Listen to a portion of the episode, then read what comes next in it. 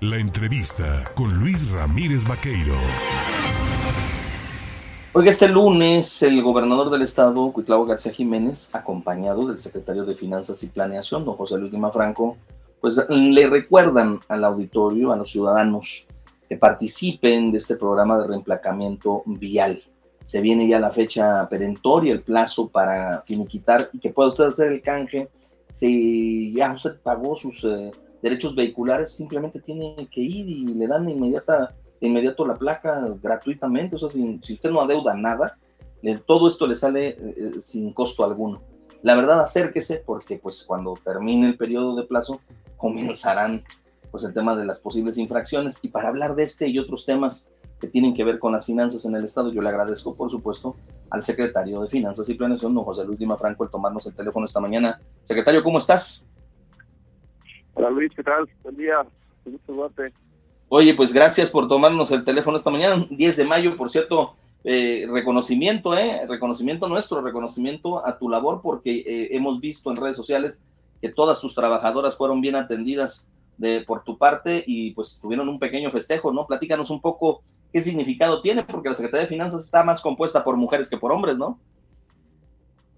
Sí, la verdad que sí, fue es un, reconocimiento a, todas las madres trabajadoras de la, de la Secretaría de Finanzas. La verdad que estamos muy contentos por todos los resultados que se han tenido en el tema de finanzas en este gobierno, pues también pues son parte por ellas, por, por todo ese trabajo, esfuerzo, dedicación. Eh, entonces, pues sí, fue un, un pequeño festejo ahí para festejarlas, agradecerles, reconocerles, agradecerles eh, por, por, su día. Y bueno, la verdad que sí, estamos muy contentos este, y bueno, era yo creo que lo menos que podíamos hacer para, para festejarlo. Claro, eso se llama empatía y sensibilidad y cuando un político, una, un funcionario, un administrador público hace lo propio, pues también hay que reconocerlo. Oye, el programa de reemplacamiento vial no nace con una finalidad eh, eh, netamente financiera, nace más bien por temas de seguridad, ¿verdad? Sí, la verdad que eh, hubo, hubo, muchos casos sonados que, que que pasaron en, en esa administración de, de, los casos de accidentes viales, este, hechos delictivos, este, hasta los mismos secuestros que han llegado a pasar. Y bueno, y detectamos que pues gran parte de esos pues eh, partían de, de placas o de puestas, de placas no actualizadas, de no tener un padrón vehicular este vigente, entonces, pues ahí partió el tema de, actualizar sus padrones vehiculares. Eh, y bueno, y también pues también coincidía en que no se había cumplido con una norma de la XGT que establece pues, que no pueden haber más de dos tipos de placas en circulación. Pues también yo creo que era un momento también para aprovechar eso, eh, cumplir con la norma y, bueno, y, y, pues tener bien los padrones vigentes para en caso de cualquier hecho delictivo, pues saber quiénes eran los propietarios de los vehículos. Bueno, entonces ese, eh, de ahí partió el tema y es lo que estamos buscando al final del día con este programa de, ordenamiento vehicular. Juan, ¿de qué tamaño es el padrón vehicular en Veracruz? ¿Se tiene un estimado, se tiene una certeza de cuánto, cuánto representa y hasta el momento cuántos han logrado cumplir ya con su responsabilidad y obligación? Sí, mira, pues, el padrón vehicular pues, es cercano a los eh, poco más de, millón y medio de vehículos. La verdad es que también esa es lo que buscamos, tener la certeza. Digo, es el padrón que tenemos, el último padrón vehicular que tenemos. Pero pues muchos vehículos de estos, muchos ya están dados de baja, que no han dado de baja, que ya, que ya no funcionan, otros están en otros estados. Entonces, precisamente esa es la, la intención, saber saber eh, eh, cuál es el padrón exacto que existe en el estado de Veracruz porque muchos de estos, pues muchos no tienen, no han tenido movimiento en los últimos años. Entonces, eh, es lo que estamos buscando, precisamente saber cuáles son los vehículos que realmente han tenido movimiento. Y respecto al programa, pues vamos bien, vamos bien, vamos un poco más de, la mitad del programa, todavía, este, como comentábamos ayer, nos hace falta eh, cerca de 350 mil vehículos, que son los que todavía este, no se han adherido a este programa, que tienen adeudos, que son morosos, que bueno, estamos buscando también que, ellos se puedan adherir y que puedan obtener los beneficios fiscales que establece este programa de ordenamiento vehicular.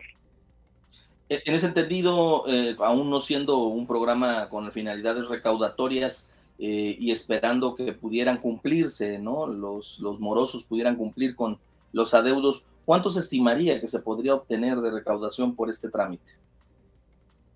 No, mira, varía, varía mucho. Eh, digo, hay muchos vehículos que a lo mejor nada más deben un año, otros deben dos, la, pues los que pueden ver más son los que puedan tener cinco años. Cinco años es lo, lo, más que se puede cobrar. Y bueno, y de ahí pues tendrían que pagar también eh, la placa. Eh, y que bueno, ahí el, beneficio pues es que eh, no se le está cobrando las tenencias, solamente tendrían que pagar los derechos vehiculares que adeudan y la placa. Ya no tendrían que pagar tenencias, se les quitarían las multas, recargos y actualizaciones. Entonces, de hecho poníamos un ejemplo, pues, el monto que podría llegar a, pagar una persona por dos euros son más de 20 mil pesos. Y este y bueno, eh, si pagara todo eso, y con este programa se dirían que pudieran pagar cerca de, de 4 mil, 5 mil pesos eh, máximo. Entonces, eh, depende, varía de cada contribuyente, pero bueno, repito, el objetivo es eh, tratar de, tener el padrón vehicular por un tema de seguridad, cumplir con la norma. Y como bien dijo el, gobernador, los recursos que se pudieran obtener de este programa, pues son utilizados para infraestructura en el Estado. Ahora bien, eh, también aprovechando que lo tengo en la línea telefónica, un tema interesantísimo, a mí me llama mucho la atención por los temas económicos, son realmente un tema que me apasiona, ver cómo se puede eh, traer una administración que traía calificaciones muy malas a colocarla en una posición pues de casi casi estar no a un pasito de mejorar no con las cifras que dan estas calificadoras. Cómo se logra este esfuerzo entiendo que hay mucho sacrificio de por medio y hay muchas limitaciones que hay que ajustar en materia presupuestal pero cómo se logra llegar a esto Sí, la verdad que son, eh, primero que nada, pues con mucha disciplina, son las, eh, en parte pues por las políticas implementadas por el gobernador del estado, eh, políticas concernientes a austeridad, contención del gasto, de luchar con, con tratar de eliminar temas de corrupción y con mucha disciplina, pues es que se ha logrado. La verdad es que sí, ha sido mucho ajustarse al cinturón, buscar por otra parte, pues mejorar los ingresos, mejorar los ingresos propios del Estado también ha sido un tema importante que ha ayudado. Eh, contener la deuda, de alguna forma, eh, que la deuda no se convirtiera en un problema como pasó en el 2016, donde la deuda pues es lo que provocó se dejara de pagar prácticamente todo, ¿no? Desde las pensiones, proveedores, contratistas, municipios, impuestos, al SAT, al INSS, al con agua eh, y, demás instituciones que se le quedaron a ver. Entonces, hoy en día, pues ya la deuda ya está controlada, es decir, la deuda está en niveles sostenibles, no es un problema hoy en día la deuda para Veracruz. Eh, pues también se han ido eh, disminuyendo eh, otros pasivos, otras deudas, cuentas de orden, cuentas que están que dejaron fuera del balance y bueno, estamos depurando, conciliando, cancelando algunas, pagando algunas. Y bueno, entonces yo creo que son algunos de los elementos que, que han que han comentado las calificadoras, que es el tema de los ingresos, el tema de la transparencia, que ha habido una mejor transparencia de los resultados financieros, el estado financiero que muestra el estado, pues es un, un, un, un balance este, real no como en el pasado, que eran balances eh, maquillados, por así decirse, que no eran reales.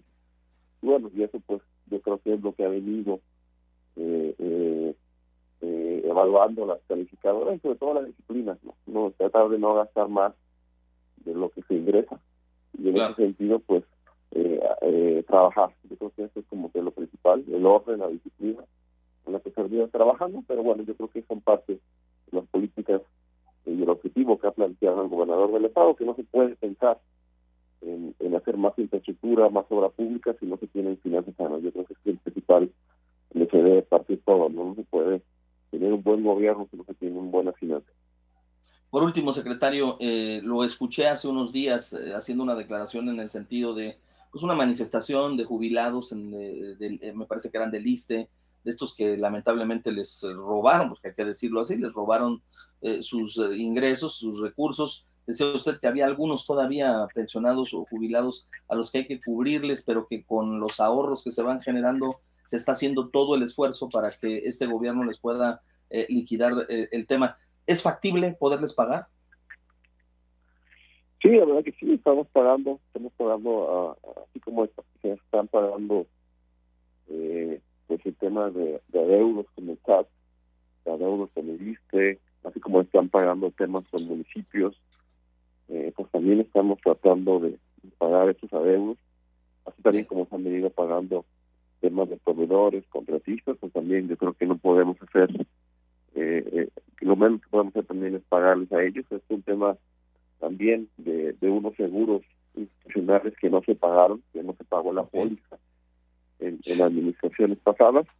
Y desgraciadamente pues algunos familiares eh, maestros pues algunos fallecieron, otros eh, tuvieron algún algún tema de salud y pues ya no pudieron seguir trabajando y tenían que cobrar seguros y son seguros que, que están pidiendo, que están que por derecho se les debe.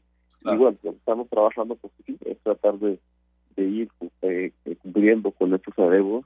Estamos eh, tratando de generar las economías para ir pagando algunos de ellos. Ya hemos pagado algunos en, en, años pasados, en algunos hemos abonado, pero bueno, sí, la intención es seguir pagando, es la instrucción que ha planteado el gobernador, pero sí, así como se han venido pagando sus adeudos, pues sí, la intención es seguir pagando estos estos seguros que no se pagaron en el pasado y que bueno ahora le corresponde a esta administración cumplir así como se ha venido cumpliendo con con otro tipo de adeudos pues también estaremos cumpliendo con estos adeudos a estos trabajadores.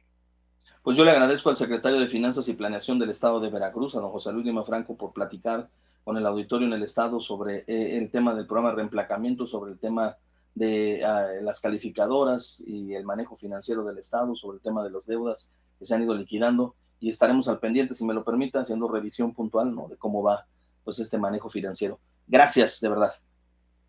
Gracias, gracias. Buen día. Buen día. Ahí tiene usted al secretario de Finanzas y Planeación. Al menos, decimos, la verdad es que en cuanto al tema financiero, no lo dice uno, lo dicen las calificadoras.